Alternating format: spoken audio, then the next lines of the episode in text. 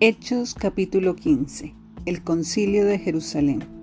Cuando Pablo y Bernabé estaban en Antioquía de Siria, llegaron unos hombres de Judea y comenzaron a enseñarles a los creyentes. A menos que se circunciden, como exige la ley de Moisés, no podrán ser salvos. Pablo y Bernabé no estaban de acuerdo con ellos y discutieron con vehemencia. Finalmente, la iglesia decidió enviar a Pablo y a Bernabé a Jerusalén junto con algunos creyentes del lugar para que hablaran con los apóstoles y con los ancianos sobre esta cuestión. La iglesia envió a los delegados a Jerusalén, quienes de camino se detuvieron en Fenicia y Samaria para visitar a los creyentes. Les contaron, para alegría de todos, que los gentiles también se convertían. Cuando llegaron a Jerusalén, toda la iglesia, incluidos los apóstoles y los ancianos, dio la bienvenida a Pablo y a Bernabé, quienes les informaron acerca de todo lo que Dios había hecho por medio de ellos. Pero después, algunos creyentes que pertenecían a la secta de los fariseos se pusieron de pie e insistieron, los convertidos gentiles deben ser circuncidados y hay que exigirles que sigan la ley de Moisés.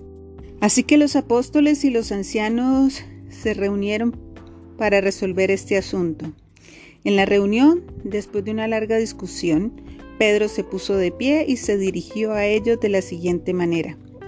Hermanos, todos ustedes saben que hace tiempo Dios me eligió de entre ustedes para que predicara a los gentiles a fin de que pudieran oír la buena noticia y creer. Dios conoce el corazón humano y Él confirmó que acepta a los gentiles al darles el Espíritu Santo tal como lo hizo con nosotros. Él no hizo ninguna distinción entre nosotros y ellos, pues les limpió el corazón por medio de la fe. Entonces, ¿Por qué ahora desafían a Dios al poner cargas sobre los creyentes gentiles con un yugo que ni nosotros ni nuestros antepasados pudimos llevar? Nosotros creemos que todos somos salvos de la misma manera, por la gracia no merecida que proviene del Señor Jesús. Todos escucharon en silencio mientras Bernabé y Pablo les contaron de las señales milagrosas y las maravillas que Dios había hecho por medio de ellos entre los gentiles.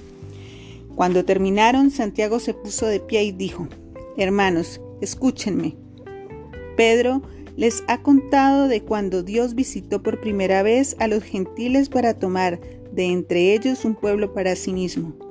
Y la conversión de los gentiles es precisamente lo que los profetas predijeron como está escrito. Después yo volveré y restauraré la casa caída de David, reconstruiré sus ruinas y las restauraré, para que el resto de la humanidad busque al Señor, incluido todos los gentiles, todos los que he llamado para que sean míos. El Señor ha hablado, aquel que hizo que estas cosas se dieran a conocer desde hace mucho tiempo. Y mi opinión entonces es que no debemos ponerles obstáculos a los gentiles que se convierten a Dios.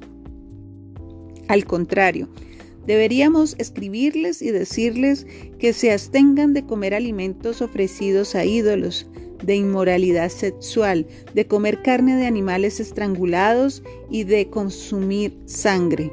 Pues esas leyes de Moisés se han predicado todos los días de descanso en las sinagogas judías de cada ciudad durante muchas generaciones. Carta para los creyentes gentiles. Entonces los apóstoles y los ancianos, junto con toda la iglesia de Jerusalén, escogieron delegados y los enviaron a Antioquía de Siria con Pablo y Bernabé para que informaran acerca de esta decisión. Los delegados escogidos eran dos de los líderes de la iglesia, Judas, también llamado Barsabás y Silas. La carta que llevaron decía lo siguiente. Nosotros, los apóstoles y los ancianos, sus hermanos de Jerusalén, escribimos esta carta a los creyentes gentiles de Antioquía, Siria y Sicilia. Saludos. Tenemos entendido que unos hombres de aquí los han perturbado e inquietado con su enseñanza, pero nosotros no los enviamos. Así que decidimos, después de llegar a un acuerdo unánime, enviarles representantes oficiales junto con nuestros amados Bernabé y Pablo, quienes han arriesgado la vida por el nombre de nuestro Señor Jesucristo. Les enviamos a Judas y a Silas para confirmar lo que hemos decidido con relación a la pregunta de ustedes. Pues nos pareció bien al Espíritu Santo y a nosotros no imponer sobre ustedes una carga mayor que estos pocos requisitos. Deben abstenerse de comer alimentos ofrecidos a ídolos, de consumir sangre o la carne de animales estrangulados y de la inmoralidad sexual. Si hacen esto, harán bien. Adiós. Los mensajeros salieron de inmediato para Antioquía, donde convocaron a una reunión general de los creyentes y entregaron la carta. Y hubo mucha alegría en toda la iglesia ese día cuando leyeron este mensaje alentador. Entonces Judas y Silas, ambos profetas, hablaron largo y tendido con los creyentes para animarlos y fortalecerlos en su fe. Se quedaron allí un tiempo y luego los creyentes los enviaron de regreso a la iglesia de Jerusalén con una bendición de paz. Pablo y Bernabé se quedaron en Antioquía. Ellos y muchos otros enseñaban y predicaban la palabra del Señor en esa ciudad. Pablo y Bernabé se separan. Después de un tiempo, Pablo le dijo a Bernabé, Volvamos a visitar cada una de las ciudades donde ya antes predicamos la palabra del Señor para ver cómo andan los nuevos creyentes. Bernabé estuvo de acuerdo y quería llevar con ellos a Juan Marcos, pero Pablo se opuso determinantemente ya que Juan Marcos los había abandonado en Panfilia y no había continuado con ellos en el trabajo. Su desacuerdo fue tan intenso que se separaron. Bernabé tomó a Juan Marcos, consiguió y navegó hacia Chipre. Pablo escogió a Silas y al salir los creyentes lo encomendaron al cuidado misericordioso del Señor. Luego viajó por toda Siria y Sicilia, fortaleciendo a las iglesias.